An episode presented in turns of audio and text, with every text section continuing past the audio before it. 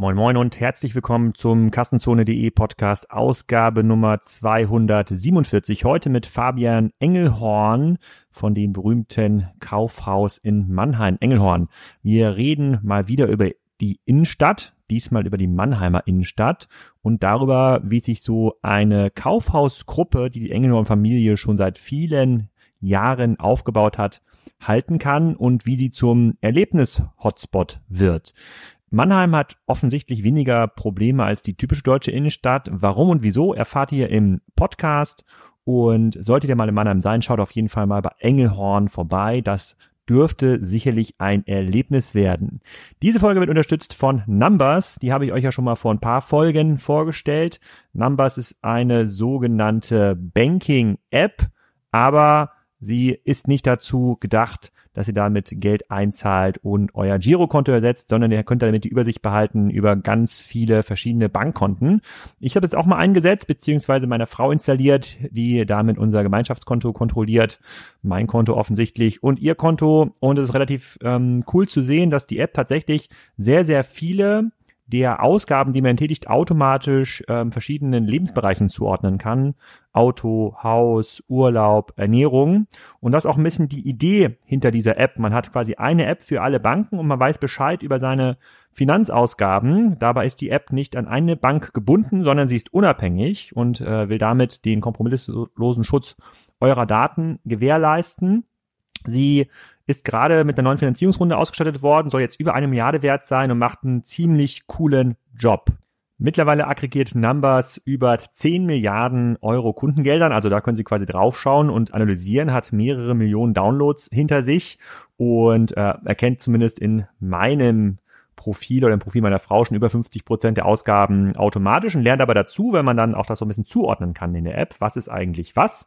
Ähm, auf jeden Fall hilft es jetzt schon in der Übersicht der privaten Finanzausgaben und ich glaube, euch kann es auch helfen. Also ladet es runter, kostenlos im Google Play Store und im App Store von Apple und ich bin gespannt auf euer Feedback. Jetzt erstmal viel Spaß mit Fabian Engelmann.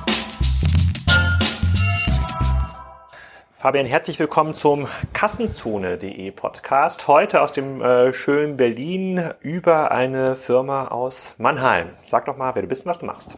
Ja, Fabian Engelhorn. Ich bin äh, seit 2003 in unserem Familienunternehmen in der vierten Generation, zusammen mit unseren Cousins und seit jetzt äh, schon drei Jahren auch CEO von unserer Unternehmensgruppe. Leuten in der Handels- und Fashion-Szene sagt ja die Firma Engelhorn was und wahrscheinlich auch ganz vielen Leuten, die in der Region Mannheim wohnen. Für diejenigen, die noch nicht in Mannheim waren oder nicht in dieser Szene arbeiten, äh, gibt man ein paar Hintergründe, was das eigentlich genau ist. Ja, wir haben äh, ein, äh, wir sind im Mode- und Sport-Einzelhandel tätig seit 2004, auch im E-Commerce, äh, haben jetzt einen ordentlichen Anteil schon und äh, sind immer in Mannheim groß geworden seit 1890. Damals gab es ja noch keine Klamotten von der Stange. Also wir hatten wirklich so, wie man sich vorstellt, äh, hatte mein Ururgroßvater 70 Schneidermeister, die klassisch auf so Hochtischen saßen und auf Maß dann die Alltags- und Sonntagskleidung der Mannheimer Bürgerschaft gemacht hat. Und dann kam eben irgendwann Einzelhandel auf und wir sind dann in Mannheim damit gewachsen. Und ja, immer wenn Abteilungen zu groß geworden ist oder zu bedeutungsvoll, hatten wir die Chance dann, das auch in eine neue Immobilie auszulagern. Und so sind wir dann in den letzten 100 Jahren peu à peu in der Region dann gewachsen. Ihr seid die Mannheimer Kaufhauskönige, kann man das so zusammenfassen? Das höre ich nicht gern, aber wir sind sicherlich ein bedeutender Player da am, am Standort. Ja. Bei Wikipedia, ich hatte mir im Vorfeld mal ganz kurz Wikipedia angeschaut, da stand irgendwie drin äh, 200 Millionen Euro Umsatz und 1500 Mitarbeiter. Kommt das ungefähr hin von der Größenordnung? Ja, damit kann ich ganz gut leben. Und wie viel Fläche habt ihr dann in Mannheim? Wie muss man sich das vorstellen, wie Bräuniger in Stuttgart oder ähm, LT in, ähm, in genau, Osnabrück? absolut. Also das sind ja so diese 50.000 Quadratmeter. Diese Platzhirsche, äh, so, ein, so, ein, so ein Branchenbegriff und da zählen wir uns schon dazu und äh, und ja, und, und da kennt man sich, die Branche ist auch so klein. Insofern, ja, passt. So, wie erklärst du dir, und das ist ja auch mal so ein, wenn ich, wenn ich mit anderen jetzt über, ähm, über das ganze Thema stationäre Handel rede, kommt ihr und Bräuniger und noch zwei, drei andere immer so als Anführungsstrichen Ausrede. Es geht ja wohl doch. Ne? Schon mal, es gibt ja noch Händler, die schaffen das irgendwie lokal, ähm, ähm, sich zu ähm, ähm, sich zu behaupten. Ähm, allerdings ist tatsächlich nur eine Handvoll. Ja? Es sind keine zehn äh, Namen, die man da, glaube ich, in Deutschland aufzählen kann, die das geschafft haben. Wie, wie erklärt ihr das, dass ihr es geschafft habt, von 1890 mit ähm, 70 Schneidermeistern jetzt auf 1500 Mitarbeiter zu wachsen, von denen wahrscheinlich kein einziger noch Maßschneiderung macht. Zwei, zwei, zwei können das und dürfen das noch. Ja. Also warum, weiß ich, weiß ich nicht, war ja nicht die ganze Zeit dabei. Ich glaube aber ganz entscheidend, und das gilt aber für jede Branche und, und auch ja für dein Geschäft, neugierig bleiben, Innovation, Inno, ja, Innovation treiben, Mitarbeiter haben, die auch diese Ideen von, von dem Unternehmer mitmachen und mittragen. Da läuft man auch mal in die falsche Richtung, aber dann eben auch mutig sein zu sagen, korrigieren. Äh, heute gibt's ja da fancy Wörter dazu, Agilität etc. Aber ich glaube, das zeichnet jedes Unternehmen aus. Und äh, ja, und natürlich auch ein ganzes gutes Stück Mut dazu, so einen Standort zu entwickeln. Also mein Urgroßvater hat es am Stadtrand gegründet, das Unternehmen. Und jeder hat ihm gesagt, du hast doch einen Knall, das kann ja nicht gut gehen. Und heute sind wir auf der High Street, äh, auf den Planken in Mannheim mittendrin, äh, 1A-Lage. Also manchmal ist es auch große Schritte zu tun und dann ein Quäntchen Glück dazu zu haben.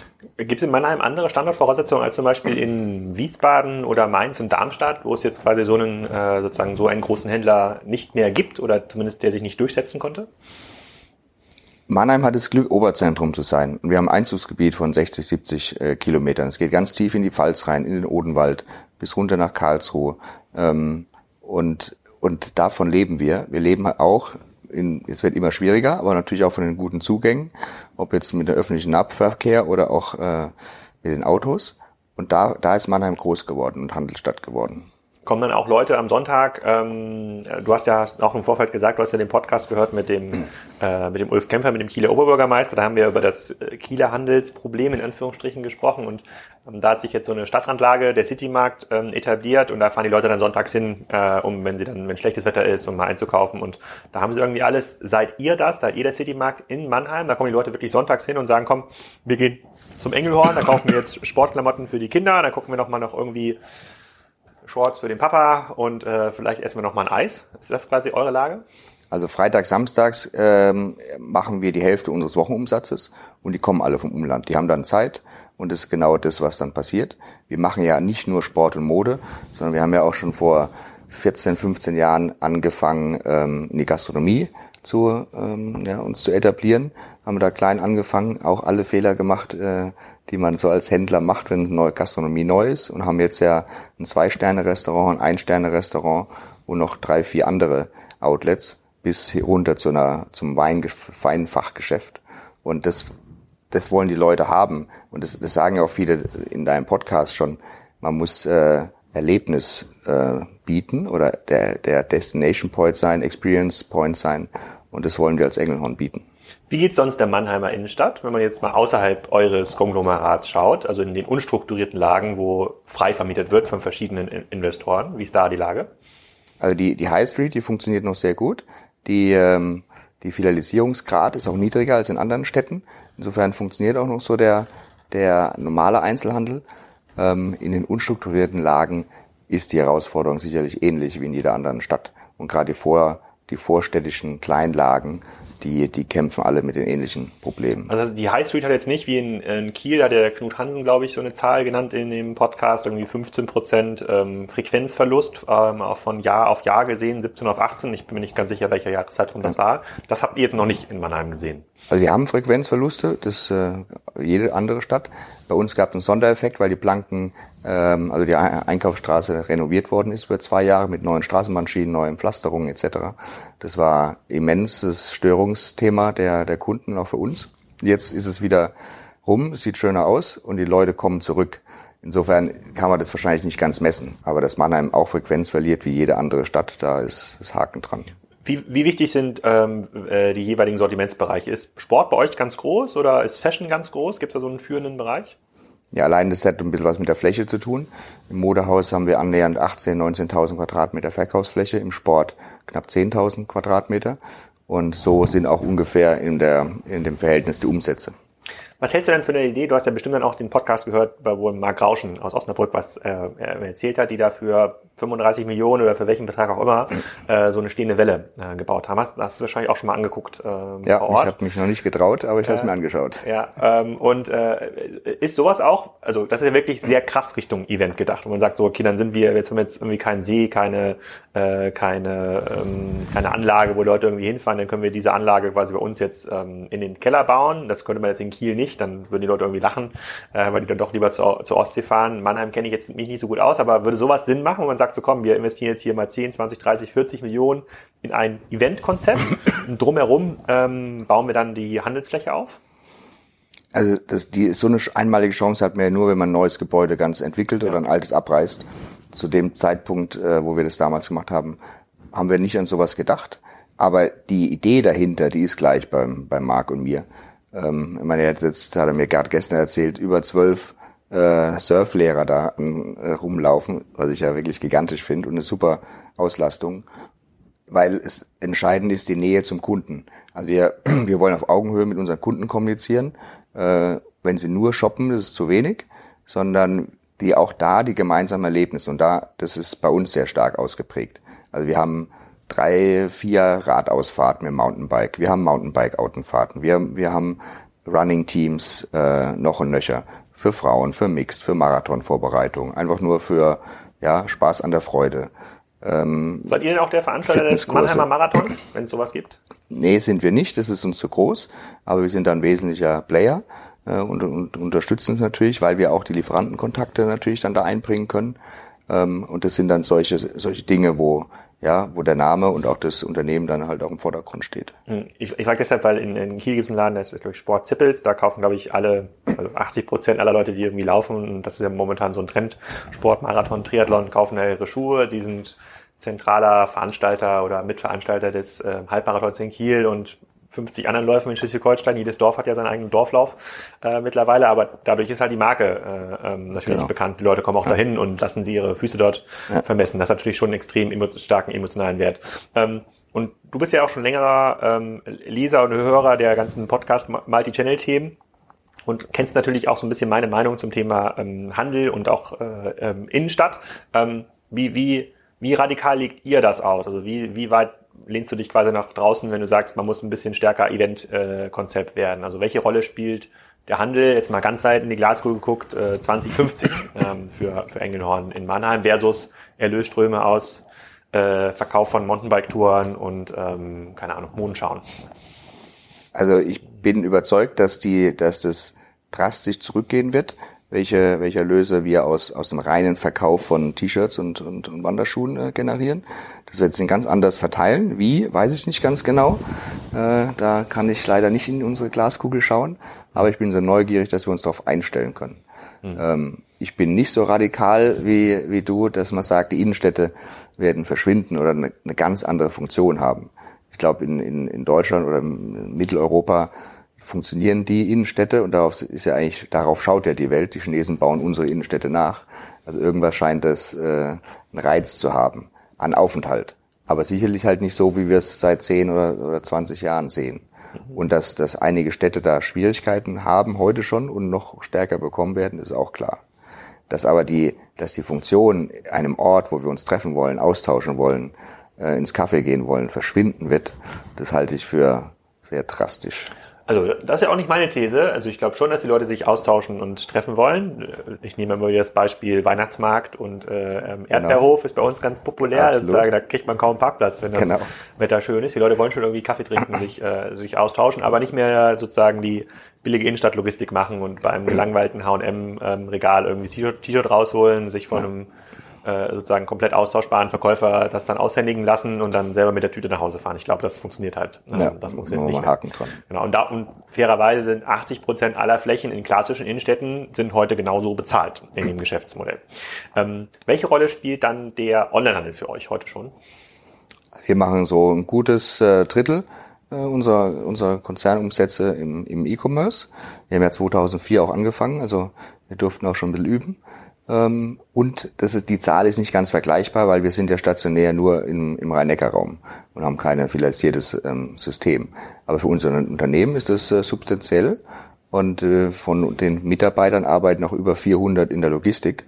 Also da sieht man schon allein, welchen, ja, welchen Anteil das hat. Aber die Logistik ist für die Belieferung eurer Läden und für E-Commerce oder nur für E-Commerce? Nee, für beides. Also die Lager sind zwar ähm, getrennt, wo wir picken. In, in, Wenn es dann sehr exklusiv wird, dann haben wir nur ein Lager. Die Retouren haben wir in der Zwischenzeit outgesourced an einen äh, Partner, der das einfach schneller und effizienter äh, macht, wie, wie, wie wir das denken, dass wir das selber können.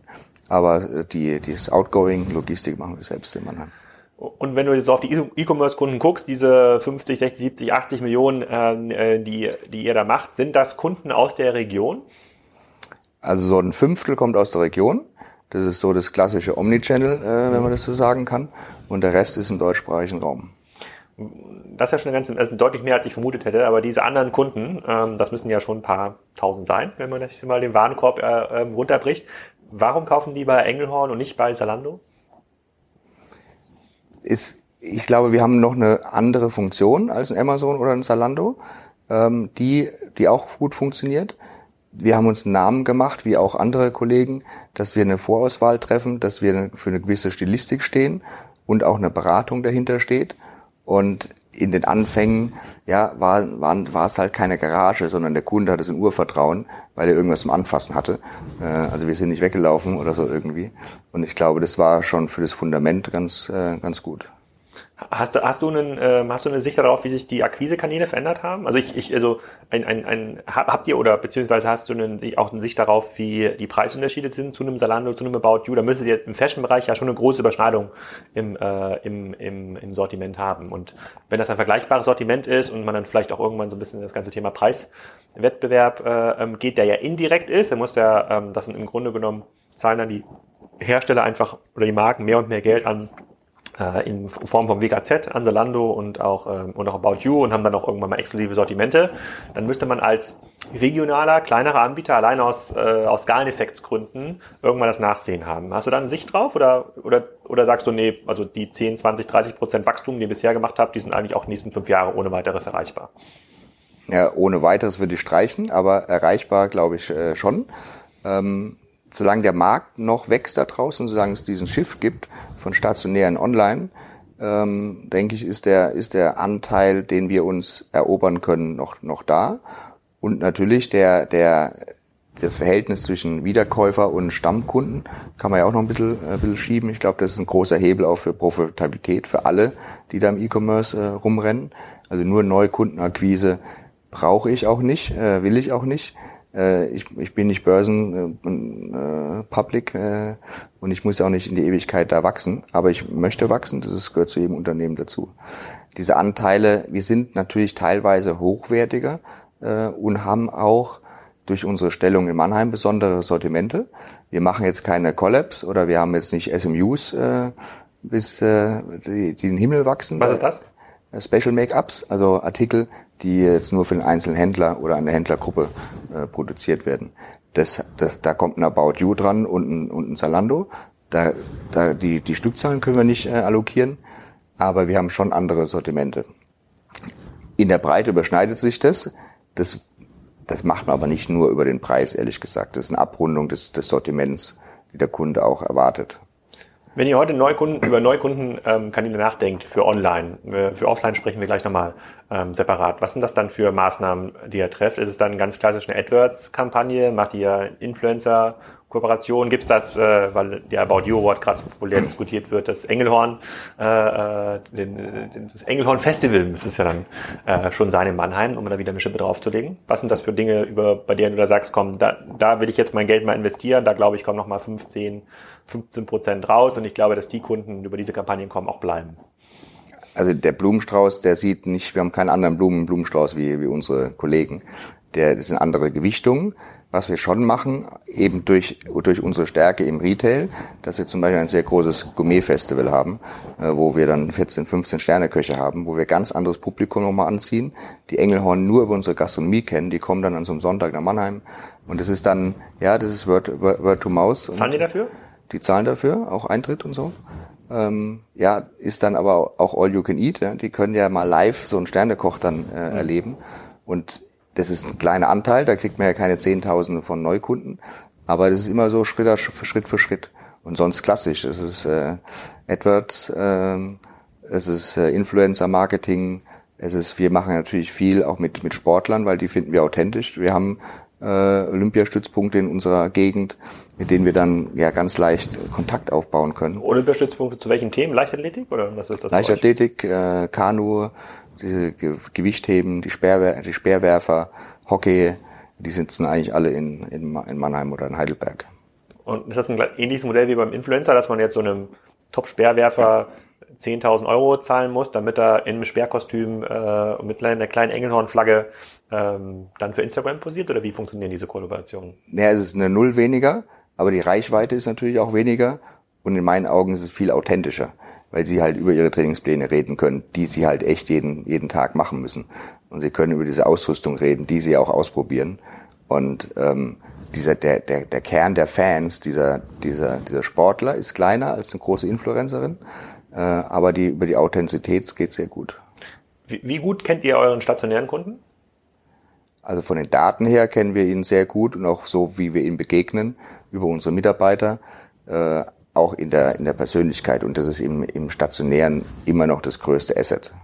Ich frage das deshalb, weil ähm, andere Unternehmen, ob das jetzt Douglas oder Bräuninger, natürlich ganz hart mit diesem Kundenkarten-Asset genau. wuchern und sagen, wir, wir kennen 90 Prozent unserer stationären mhm. Kunden nutzen die Kundendaten, ja. äh, die Kundenkarte, von denen haben wir eine Historie, ja. ähm, kennen die letzten zwölf Monate und jetzt geht es darum, das in den CRM zu überführen, damit dann die Verkäuferin aus der Sommerkleidabteilung ihre Kunden per WhatsApp äh, beraten kann und sagen, guck mal, heute ja. ist das orange Ding gekommen von Marke XYZ, äh, komm doch mal rein, Yvonne, äh, das würde dir stehen. So, das ist ja so ein bisschen so, das ist genau, der Case, der gerade diskutiert wird. Absolut. Eine riesen Herausforderung. Ich glaube, dass keiner das richtig gelöst hat. Ähm, das, das sind wir auch dran. Allein die Daten zusammenzuführen auf diesen gewachsenen Datentöpfen. Also eins ist natürlich die größte Kundenkarte, aber man hat ja so viele Gewinnspiele, so viele Touchpoints, hm. wo man in den letzten 20 Jahren irgendwie Daten gesammelt hat. Und jetzt den, äh, den Alexander da rauszufinden, äh, der sich dann auch zweimal angelegt hat und seine Frau hat auch noch drei Accounts, ist echt eine Herausforderung, machbar. Das kann man lösen, das ist, das ist mit, der, mit, mit, mit Tech zu lösen, aber dann im Tagtäglichen es auszuspielen, genauso wie du sagst, diese Customer Journey abzufangen und dich jetzt genau anzutriggern, weil jetzt deine Jeans äh, ein Jahr alt ist, jetzt brauchst du mal eine neue, das ist schwierig. Also mhm. das, das sind wir keine Perfektionisten, aber ich würde auch nicht äh, jemanden trauen, der sagt, er macht das perfekt. Ich glaube, der Clemens Sackmeister hat im Podcast ein bisschen was darüber erzählt äh, aus, ähm, aus Österreich, die natürlich eine deutlich kleinere, eine deutlich kleinere, speziellere Zielgruppe haben im stark gehobenen Luxus-Segment äh, und da haben die Verkäuferinnen tatsächlich ihre eigenen äh, Grüppchen da per, ja. per WhatsApp. Da funktioniert das, aber in, in, ich kann schon verstehen, du, wir reden hier über Hunderttausende Kunden und da eine nachvollziehbare Customer Journey ähm, rauszufinden. Also diese, die ich jetzt gerade beschrieben habe, die ist schon schwer, die mit der Jeans ist, ist irgendwie total, äh, total ja. schwer und sich da nicht irgendwie nackig zu machen und den Leuten das Gefühl zu geben, jetzt werde ich Erfolge spammt. Ich habe doch gestern erst eine Jeans bei denen gekauft, warum wissen die das nicht? Das ist schon sehr, also sehr Im hochwertigen Bereich geht es und da, und da clustern wir uns, ja, unsere Unternehmen, aber unsere Kunden. Wenn einer jetzt Brioni-Anzug kauft, ähm, den kennen wir persönlich, äh, den kennt man auch in Mannheim, also so viele Leute gibt's dann da auch nicht. Diese Was kostet äh, so ein Brioni-Anzug? Ah, ich denke, der geht so bei 3000 los und äh, dadurch, dass man den Stoff, die Knöpfe und das ist ja ein tolles Handwerk noch auch selber auswählen kann, ähm, geht es dann schon Richtung fünfstellig. Ist immer maßgeschneidert? Eigentlich ja. ja. Wenn man sich so einen Anzug leistet, möchte man den auch auf Maß haben. Mhm. Und es ist, also klar, das ist ja das ist ein bekannter Brand in unserer Branche, aber man muss sagen, es gibt so gewaltige Unterschiede. Und wenn man mal so ein schönes Sakko anhat, was wirklich fließt, was eine Schulter hat, die man überhaupt nicht spürt, wenn man das Sakko trägt, das ist schon, das ist schon äh, was Tolles. Trägst du auch Brioni? Nee. noch nicht, aber vielleicht, vielleicht kommt, vielleicht kommt es noch. Äh, du hast gerade auch darüber geredet, dass man das, dass diese Dinge schon technisch lösbar sind. Jetzt sagt ja fast jeder Podcast-Gast mittlerweile, ist total schwer, Mitarbeiter äh, zu finden. Viele sind natürlich auch aus, kommen, viele Gäste kommen auch aus populären Standorten wie München oder Düsseldorf, so, und du kommst jetzt ja aus Mannheim. Das ist ja nicht bekannt für Nabel technische Universität, glaube ich zumindest nicht. Nee, äh, äh, und besonders viele, ja, Karlsruhe, das stimmt. Und die Entwickler, wie seid ihr da aufgestellt technisch? Also wie, viel, wie viele Leute arbeiten an so CRM, E-Commerce, so Systemen, die zum Endkunden hin interagieren und wie findet ihr die? Also in dem ganzen E-Commerce-Team sind es jetzt so annähernd äh, über 50 Leute, die halt von Content, Foto und so weiter. Und davon sind acht äh, in, in Tech, die, sag ich mal, die Systeme betreuen, teilweise äh, weiterentwickeln. Ähm, aber wir haben natürlich auch externe Partner, die, ähm, die uns da, wenn es große Veränderungen gibt äh, oder neue, neue große ähm, Releases, die uns da unterstützen. Und vielleicht nochmal ganz kurz, um die Leute abzuholen, äh, die England nicht so gut kennen, dadurch, dass ihr nicht an der Börse seid und nicht so einem klassischen VC-Wachstumspfad folgt, ähm, verdient das Unternehmen schon jedes Jahr Geld. Also jetzt nicht so, dass ihr jetzt ähm, für diesen Wachstumspfad online jedes Jahr 10 Millionen reingießen müsst, sondern das ganze Team ist schon so aufgebaut, dass da jedes Jahr auch ein Stückchen Geld rauskommen muss, richtig? Ja. Also alles ist bei uns ein Profit Center. Ähm, klar, wenn man was ausbaut, ist wie eine neue Filiale. Eine Kneipe wird nicht im ersten Jahr Geld verdienen und das E-Commerce hat auch nicht im ersten Jahr Geld verdient, wäre auch äh, absurd. Ähm, aber je, alles ist ein Profit Center ja. und wir wollen da auch schon Geld verdienen als Familie. Wie viele Produkte verkauft ihr online? Wie viele sind da gelistet? Ähm, wir sind jetzt so bei 30.000 plus minus, ist deutlich weniger als im stationären Bereich. Also da haben wir schon noch die größere Auswahl, ähm, weil es ja für uns sich auch noch nicht lohnt, von jedem Artikel Foto und Text etc. zu machen. Oder wir haben auch gar nicht die die die Tiefe des Artikels äh, verfügbar. Insofern ähm, ist die Auswahl online noch kleiner, was eigentlich eine Besonderheit ist, weil bei vielen Modellen ist ja genau andersrum. Wie, wie groß ist dann offline die Auswahl? 30.000 online und dann 50.000 offline oder wie muss man sich das vorstellen? Ja, ja? Richtung ja, 50, 55.000. Mhm. Und ihr habt ja im Juni angekündigt, dass ihr jetzt über TradeByte, das ist ja auch ein äh, Partner von Spiker, mhm. ähm, so ein bisschen dieses Marktplatzgeschäft ähm, ähm, rein, ähm, rein wollt. Und äh, ich habe jetzt, als ich im Vorfeld im Hotel noch ein bisschen Zeit hatte, so ein bisschen gegoogelt und ich, ich glaube im Juni hat auch die Miriam Hacking von vom Manager Magazin einen Artikel geschrieben, so jetzt machen irgendwie alle Marktplatz, äh, aber nicht strategisch, sondern aus der Not heraus, ne, um mehr Sortiment äh, ähm, ähm, da reinzubringen. Was ist eure was eure, was, was ist quasi die Ratio hinter eurer Marktplatzinitiative, wenn ihr jetzt über TradeByte ein paar ähm, Im Grunde genommen habt ihr ja eine Art, eine Art Dropshipping-Modell mit ähm, Herstellern vereinbart darüber und ihr listet dann mehr Produkte von zum Beispiel Mammut ist, glaube ich, euer erster Kooperationspartner da äh, und noch ein paar anderen. Also wobei hilft euch das genau? Also diese, dieses Problem von Leerverkäufen hat der Handel ja, solange es Handel schon gibt. Irgendwas ist nicht verfügbar, der Kunde ist genervt. Wenn wir tolle Mitarbeiter haben, dann können wir vielleicht vom anderen Produkt überzeugen. Ähm, online, wenn das Produkt ausverkauft ist, die Größe nicht da, dann, dann ist der Kunde weg. Mhm. Und da ist kein Mitarbeiter, weil er auch nicht im Callcenter anruft und sagt, hier, gib mir mal eine Alternative. Mhm. Und dieses Thema äh, zu lösen, ist, glaube ich, schon für, die, für diesen Marktplatz oder Plattform, den wir da haben, ein, eine gute Variante. Ähm, natürlich im Longtail haben wir da die Hoffnung, äh, attraktiver zu werden und ein besseres Angebot darstellen zu können und somit auch dann mehr, mehr Frequenz auf, unseren, ähm, auf unserer E-Com-Seite zu haben. In the long run bin ich eigentlich ehrlich gesagt neugierig, ob wir dieses Modell dann nicht über eine App auf dem, auf den Mitarbeitern, Handys oder wo auch immer, nicht auch sogar in, in das Stationärgeschäft wieder bringen können. Aber wann, wann glaubst du, hast du dann erste Erfahrungen, die sich dann in der Menge auch, ähm, auch messen lassen? Also jetzt irgendwie 500 weitere Mammut-Artikel machen ja auf einem Sortiment von irgendwie 30.000. Genau. Ähm, das ist schwer, da irgendwie Daten zu sammeln. Aber wann, wann hast du vielleicht bei, bei 20 Prozent aller Artikel noch diese, noch diese Verlängerung über den Herstellern, beziehungsweise hast dann noch ganz neue Artikel gelistet, wo es nicht nur um eine Verlängerung geht, sondern tatsächlich Sortimente, die er gar nicht genau. mehr selber kaufen und aufs Lager nimmt, sondern dann sagt, okay, äh, lieber Hersteller, äh, lieber Prioni hier, diese 20 Anzüge nehme ich hier mit aufs Lager oder dieses Angebot und diese 50 da äh, in den Sommerfarben ähm, rosa, beige und blau, glaube ich nicht so dran, aber fair enough, liste ich gern im, im genau. Online-Shop. Bis, bis wann glaubst du, dauert das, bis ihr soweit seid? Also dieses Jahr äh, haben wir uns schon ein Ziel gesetzt, so von äh, 12 bis 20 Partnern da aufzuschalten. Insofern können wir, glaube ich, schon im, im ja, spätestens in einem Jahr sagen, wie es läuft weil wir jetzt auch, auch da einen breiten Fächer haben wollen. Wir nehmen auch Lieferanten jetzt mal auf die Plattform, die wir stationär gar nicht führen, um genau das äh, zu, zu testen, was du angesprochen hast. Und, ähm, und halt die, auch den Rest halt aus Mode und Sport zu, zu mischen. Mal sehr modischer, mal klassischer, mal, mal aus dem Sportbereich, um da die Erfahrungen zu sammeln. Wenn man, wenn man online morgen wegnehmen würde. Ja, wenn man, vielleicht gibt es irgendwie morgen einen neuen Anbieter oder jemand, der viel geeigneter ist, irgendwie neue Kunden online zu gewinnen und ihr das ganze Online-Geschäft abstoßt, also inklusive der Mitarbeiter, inklusive aller Kosten. Würde sich dann ähm, so ein, äh, ein regionales Kaufhaus wie Engelhorn immer noch rechnen? Würde das funktionieren? So, Stand heute rechnet sich noch. Ich glaube, auch wenn wir jetzt stehen bleiben würden, was wir die letzten 130 Jahre auch nicht gemacht haben, wird es auch sich nicht mehr rechnen bald. Sondern die, die Funktion, wie wir die Flächen spielen, die werden sich verändern. Ich bin auch gar nicht mehr so überzeugt. Wir haben jetzt, äh, hast du ja vorhin erwähnt, ähm, 40.000 Quadratmeter in der Mannheimer Innenstadt und noch so ein paar Quadratmeter dann in, in ein, zwei Shoppingcentern äh, außenrum. Ähm, ich habe gesehen, es gibt in Frank ähm, Airport gibt es auch gleich. In Frankfurt und in Viernheim in, im EC-Center, mhm. äh, dieser riesen Autobahnkreuzen liegt und äh, da haben wir eine ganz andere Kundenschicht ähm, und ähm, die wir da abholen. Ich denke, dass, dass wir, wie wir Klamotten verkaufen, schon bleibt, diese, dieser hohe Beratungslevel, aber nicht mehr auf diesen großen Flächen. Und ob wir, ob das nur ähm, Klamotten sein werden, ich meine, wir waren einer der ersten oder der erste Partner in Deutschland, der Tesla in den Verkaufsräumen äh, angeboten hat. Ähm, und ich glaube, da gibt's ganz spannende Sachen in Zukunft. Und im Zweifelsfall, äh, da es auch unsere eigenen Immobilien sind und man hat ja diese Immobilienbrille dann auch noch auf als, ja. als Unternehmer, ähm, kann man dann auch in obersten Stockwerken auch mal wieder Wohnungen machen. Ja. Mhm. Warum nicht?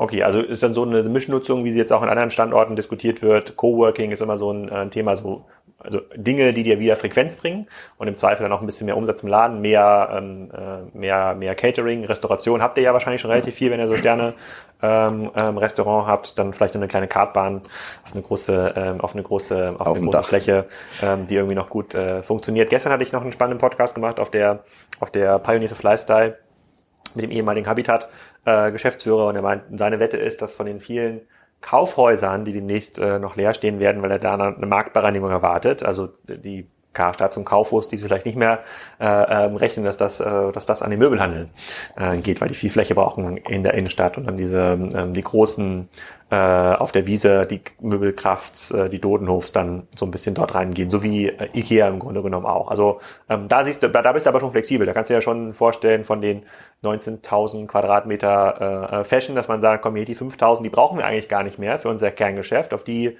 drei Prozent Umsatz, die diese 5000 ähm, erbringen, können wir gerne darauf verzichten. Da machen wir jetzt vielleicht nicht noch ein Restaurant rein, aber dann machen wir halt äh, eine Coworking-Fläche äh, rein. Das schon.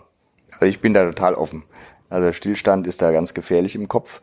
Bei Coworking, ehrlich gesagt, das verstehe ich nicht, wie viel Coworking Spaces man äh, so braucht. In Berlin kann ich, mache ich da einen Haken dran. Ähm, dieses Geschäftsmodell ist mir noch nicht ganz erschlossen. Und wie viel davon mein Mannheim braucht, schon gar nicht. Aber ähm, ja, wir sind da total offen und neugierig. Und es ist ja auch eine Frage von Preis. Warum sind die Möbelhäuser vor 25 Jahren auf die grüne Wiese? Weil sie sich Innenstadt ja nicht mehr leisten können. Und wenn sich das wieder äh, rumdreht, dann wird ja auch wieder so eine Stadt vielleicht attraktiver, weil es einen Grund mehr gibt, in die, in die Stadt zu fahren. Mhm.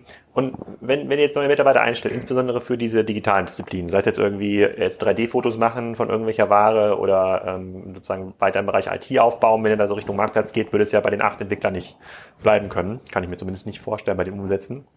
Wie lange braucht ihr, um da zentrale Stellen zu besetzen in Mannheim? In Tech schon länger als sechs Monate. Äh, viele sind, sind lokal, also wir probieren es ehrlich gesagt gar nicht, da irgendwelche aus Hamburg oder Berlin äh, zu klauen. Aber natürlich fällt auch manchmal die Liebe da in unsere Gegend. Und ja. äh, wenn man da die richtigen Leute erwischt, die sagen, jetzt ja mein, mein, mein, mein Mann oder mein, äh, meine Freundin ist bei uns in der Gegend, die, die haben dann eine gute Chance, bei uns zu landen. Ja.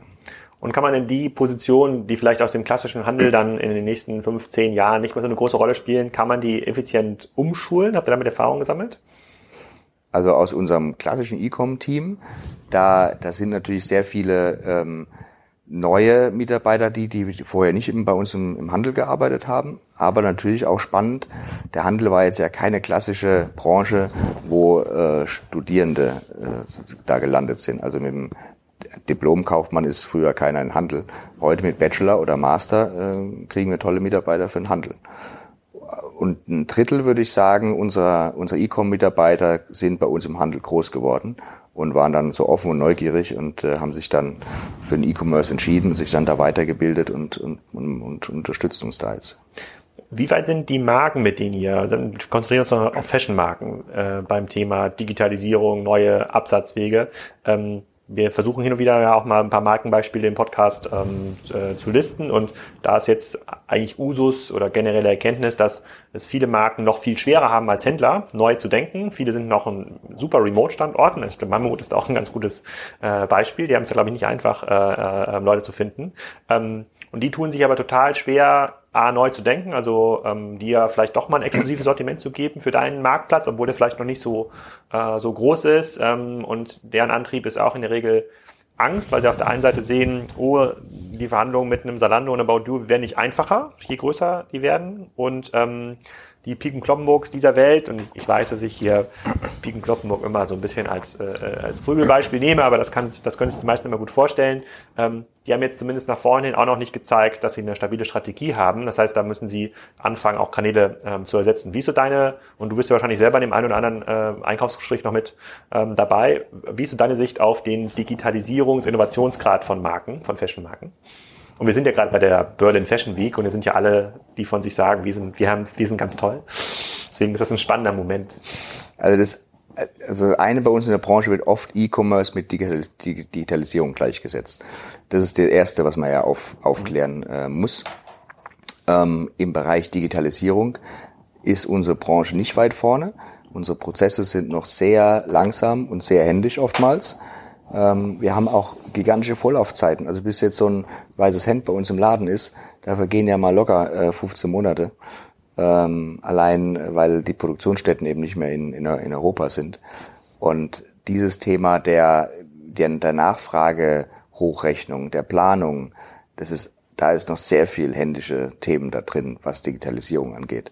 Wenn wir sagen, okay, wie können wir E-Commerce unterstützen, wie, wie können wir, wie können wir schneller werden, das ist die, die, ist die Herausforderung dieser, dieser, dieser ganzen Wertschöpfungskette. Da sitzen wir halt am, am Ende, weil wir den letztendlichen Kundenkontakt haben. Aber da, das macht mir Spaß, der, ja, mit, mit vielen äh, Kollegen aus der Industrie das zu, zu diskutieren. Aber da stehen wir eigentlich am Anfang. Der Marcel Brindöpke von äh, äh Hey Paul hat ja mal ein spannendes Twitter-Zitat gebracht. Er meinte, es ist ein totaler, äh, dieser Markt ist total schräg, weil ähm, 100 Online-Händler kriegen das gleiche weiße T-Shirt. Es wird 100 Mal ein Foto gemacht, 100 Mal versuchen sich SEO-Texter an einem besonders äh, individueller Beschreibung von einem, von einem weißen T-Shirt und äh, dann stellen es alle online in der Hoffnung, dass sie besser sind als, als die anderen. Das kann ja nicht mehr die Differenzierung sein nach vorne, oder? Also war es noch nie. Äh, früher ging das bei ihm stationären, weil da war der nächste Kollege 50 Kilometer weit weg, da hat es keiner gemerkt. Die Transparenz ist jetzt da, also müssen wir uns was Neues überlegen. Und die Frage ist ja, braucht man dann dieses weiße T-Shirt eigentlich bei uns äh, oder sucht einer das oder geht er nicht dann zum Zalando oder About You oder Otto, ähm, wo er, ja wo diese Convenience vielleicht höher ist ja, und er sucht dann bei uns das etwas Besondere oder dann innerhalb eines Outfits dann wieder passend. Ja, oder bei einer der ein Dutzend T-Shirts-Brands, die auf Instagram jeden Tag entstehen. Genau. Tailor-made, Custom, Superstoff, organisch, vegan, was immer da für Label, äh, was immer da für Label gibt. Wie ja. wichtig sind Eigenmarken für euch? Also wirklich exklusive Sortimente, die es nur bei Engelhorn gibt. Habt ihr überhaupt Eigenmarken? Wir haben Eigenmarken, die wir entweder allein äh, produzieren oder auch mit äh, Kollegen zusammen. Wir sind ja auch, äh, hast du ja auch mit dem Knut Hansen schon mal einen Podcast gehabt, wir sind auch Mitglied der Intersport. Äh, darüber beziehen wir auch ja Eigenmarken. Das braucht man, das ist eine gute Ergänzung, um sich abzusetzen oder Nischen zu besetzen, die wir meinen, dass uns die Industrie das eben nicht, nicht gibt für unsere Kunden. Äh, das ist ein Teil. Und das andere Teil, Exklusivität, kommt eben über, über besondere Sortimente unserer Marken, die dann entweder nur wir äh, in Deutschland haben oder halt nur sehr wenige andere Kollegen. Habt ihr Eigenmarken, die das Potenzial haben, auch als echte Marken wahrgenommen zu werden, also bei anderen Händlern gelistet werden? Das populärste Beispiel in Deutschland im Sportbereich ist immer so Decathlon, die es dann geschafft haben mit Quechua heißt, glaube ich, da diese Marke mit so Wurfzelten und äh, Outdoor-Sachen. Ähm, gestern habe ich einen Vortrag gehört von Guido Maria Kretschmer, der, ähm, der jetzt als Testimonial für Otto durch die Gegend zieht. Und ich glaube, da gibt es jetzt eine Möbel-Lifestyle-Marke, die heißt GMK von Guido Maria Kretschmer. Glaub, ich habe es noch nie gesehen, aber die soll angeblich so populär sein, dass jetzt auch andere Händler danach gefragt haben, ob sie es, ähm, ob sie es verkaufen können. Was für ein Händler ja einen äh, das ist ja quasi Goldstandard. Das schaffen ja die wenigsten ähm, Händler aus dem eigenen Vertriebsgerüst äh, eine Marke herauszuentwickeln. Habt ihr Marken, die das schaffen können? Also um zum Decathlon zu kommen, der macht es ja extrem, der hat ja 85 Prozent Eigenmarken, hat er wirklich gigantische Entwicklungsteams in Frankreich, die, die tolle Produkte da auf den Markt werfen zu einem echt unschlagbaren Preis. Wir haben Kooperationen, äh, zum Beispiel im Sport gibt es die Marke Meru im Wandern Outdoor-Bereich, die, die findet man nicht nur bei uns, die wird aber auch nicht nur von uns entwickelt, sondern da stehen andere Familienunternehmen auch dahinter, die äh, ja die gleichen äh, Voraussetzungen oder, oder Bedürfnisse hatten wie wir und wir entwickeln dann so eine Marke gemeinsam. Insofern gibt es sie auch an verschiedenen Standorten. Ja. Mhm. Gibt es einen Decathlon in Mannheim? in Mannheimer Innenstadt nicht, da, da war mal einer in der Innenstadt. Der war aber in meinen Augen an der falschen Position in der Stadt. Aber außenrum haben wir jetzt vier. Vier? Äh, also der hat, äh, der, der belagert die Stadt sozusagen. Naja, in Kiel haben wir das ja mit dem Ulf Kämpfer ähm, äh, diskutiert auch. Äh, da hat der Decathlon versucht, sich innenstadtnah anzusiedeln, ähm, direkt beim City äh, Park mit 7000 Quadratmetern und das wurde denen äh, verboten wegen innenstadtrelevanter Sortimente, was ja in ja. eurem Fall auch der Case war und jetzt äh, wurde Decathlon erpresst. Jetzt kriegen sie zweieinhalbtausend Quadratmeter in der Innenstadt äh, Lage und müssen dafür als quasi äh, äh, als ähm, Ablass einen 300 Quadratmeter Laden in der Innenstadt äh, betreiben. Also wenn ich Decathlon wäre, da würden nur Sortimente äh, liegen, die Innenstadt nicht handelbar sind. Also irgendwelche großen Boote, die man nicht transportieren kann oder Segelmasten. Äh, aber das, das finde ich ganz interessant. Ist denn diese Innenstadtentwicklung, so wie wir sie auch in anderen Podcasts diskutieren haben, mit, äh, äh, mit Knut Hansen oder auch Ulf Kämpfer, ist das, wird das genauso intensiv in Mannheim diskutiert? So, wir müssen das irgendwie schützen, wir brauchen da die Frequenz, äh, sonst äh, sozusagen, sonst äh, gehen da die Leute weg und wenn die Leute weggehen, dann bleiben nur die da, die äh, in Wochentags 14 Uhr Zeit haben. Das ist meistens nicht das Publikum, was man da haben will. Also hart diskutiert wird's nicht. Es ist eine Selbstverständlichkeit bei uns, Gott sei Dank, in der Stadt oder, oder ein gemeinsames in, in Interesse. Äh, es, es, diese Fachmarktzentren, die gibt's schon ewig lang. Da waren früher halt irgendwelche anderen. Da ist jetzt eben auch mal ein Decathlon eingezogen.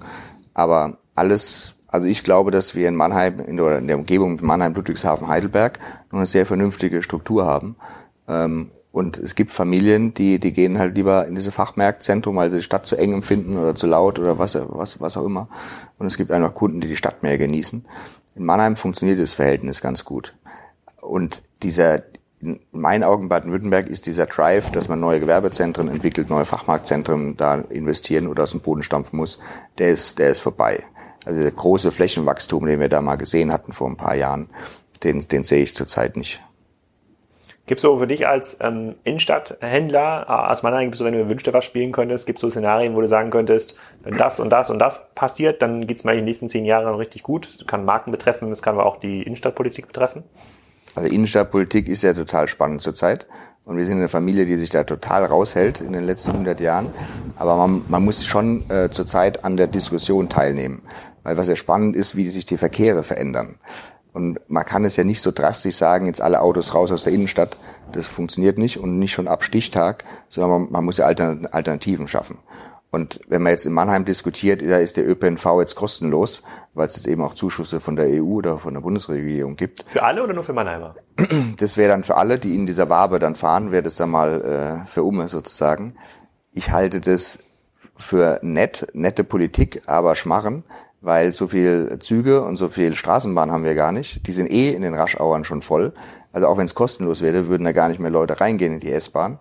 Also da, da, da denken wir ja vielleicht populistisch, aber nicht nicht wirklich äh, um jede Ecke gedacht. Und ich finde spannend, wie verändern sich Verkehre in der Zukunft, dass wir Individualverkehr in, der, in den Innenstädten brauchen, nicht nur der Handel, sondern der wird immer da sein. Es gibt Leute, die da wohnen und die wollen jetzt auch nicht ihr Auto auf der grünen Wiese abstellen und dann irgendwie anders zu ihrer Wohnung kommen. Das, da, da, da wird zur, zur Zeit sehr hart und sehr ähm, abgrenzend diskutiert. Ja. Der, der, dieser Verkehrsmix wird, wird anders und das finde ich spannend, gerade für so eine Stadt, wo so ein großes Einzugsgebiet ist von 70, 80 Kilometern. Also du kannst dir nicht vorstellen, dass ja das, was in Madrid wird, glaube ich, gerade demonstriert für die autofreie ähm, Innenstadt. Passt für Madrid aber, glaube ich, ganz gut. Da haben sowieso die wenigsten Autos. Ich weiß, ich habe ich in Madrid, ich habe in Madrid studiert, also ich, ich kann, habe gar keinen kennengelernt, der in Madrid in der Innenstadt ein Auto hat. Aber ähm, trotzdem irrsinniger Verkehr. Ne? Ein irrsinniger Verkehr, aber den könnte man, ich glaube, äh, die haben ja mal so ein paar verkehrsfreie Wochenenden ähm, da schon gehabt. Ich glaube, wenn man da den Verkehr im Innenstadtring ausgrenzt, hat man wahrscheinlich sofort einen netto Positiveffekt ähm, im, im Handel. Bei klassischen Innenstädten, die so eine, auch eine verkehrszentrale Funktion haben, mit den Bahnhöfen wie Mannheim oder Kiel, kann ich mir auch nicht so richtig vorstellen, aber ähm, ich glaube schon, äh, wenn sich da, jetzt lassen wir mal die Einwohner irgendwie außen vor, wenn man da irgendwie alternative Konzepte bietet und eine Stadt komplett leer ist und dann nur Straßenbahnen äh, fahren, dass das schon deutlich attraktiver ist für die Leute, da hinzufahren. Weil deswegen fahren sie auch in Fachmarktzentren ja oft, wie in den Citypark in Kiel oder äh, äh, vielleicht auch ins Fachmarktzentrum nach äh, Frankfurt, weil da geht's alles auf einer äh, Fläche, das ist teilweise verkehrs verkehrstechnisch optimal angelegt, wie in so einer Mall quasi. Da fahren sie mit dem Auto hin, aber. Genau, sie fahren erstmal mit dem Auto hin, aber quasi, wenn sie da einmal sind, dann wird sich das Auto auch nicht mehr groß bewegt. Deswegen habe ich ja schon eine ähm, äh, deswegen glaube ich schon, dass das funktionieren kann, diese diese komplett äh, krassen Diskussionen. Wir haben das gerade in ähm, Eckernförde, hat das gerade angefangen, da in dieser Kleinstadt, äh, bei der ich da wohne, in der Nähe von Kiel. Und ähm, da wird jetzt gerade diskutiert, auch die Einwohner auszusperren aus der aus der pittoresken Innenstadt. Das finde ich jetzt ein bisschen weltfremd, äh, die, äh, die Diskussion, aber es gibt, es entspricht gerade dem Zeitgeist, muss man schon Absolut. sagen. Es gibt viel Empfänglichkeit für solche radikalen äh, Schritte gerade. Also die, die Radikalität kann man ja diskutieren, weil die helfen ja für gute Lösungen. Mhm. Äh, und das müssen wir dann aber zulassen. Wenn wir nur von radikalen Ideen auf radikale Lösungen kommen, das ist, glaube ich, nicht die Mischung. Also okay. Also in, in Mannheim wird auch die, äh, die Fußgängerzone ausgeweitet in so Seitenstraßen. Mannheimer Innenstadt ist ja alles quadratisch, sieht ja aus von oben wie so ein, wie so ein Schachbrett.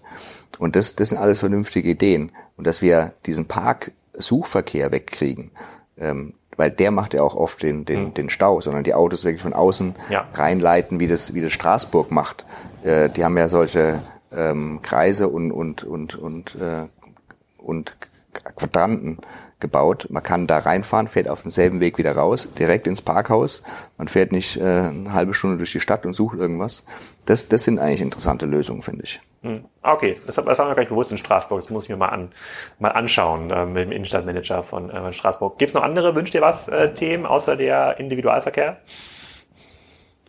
wo du sagen kannst, ja, wenn die Marken jetzt mal ein bisschen Gas geben würden und ähm, auch mal wirklich auf Belange von stationären Händlern eingehen, dann könnte man gemeinsam noch viel größer werden und nicht immer alles äh, Salando in den Arsch schieben, so vereinfacht gesagt.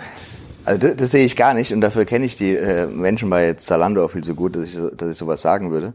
Die haben ja Erfolg, weil, weil andere äh, irgendwelche Dinge nicht gemacht haben, äh, sind die ja groß geworden und insofern haben sie auch ihre tolle Berechtigung ähm, ja, wünscht dir was, ist ja auch so ein bisschen, wenn Ostern und Weihnachten zusammenfällt.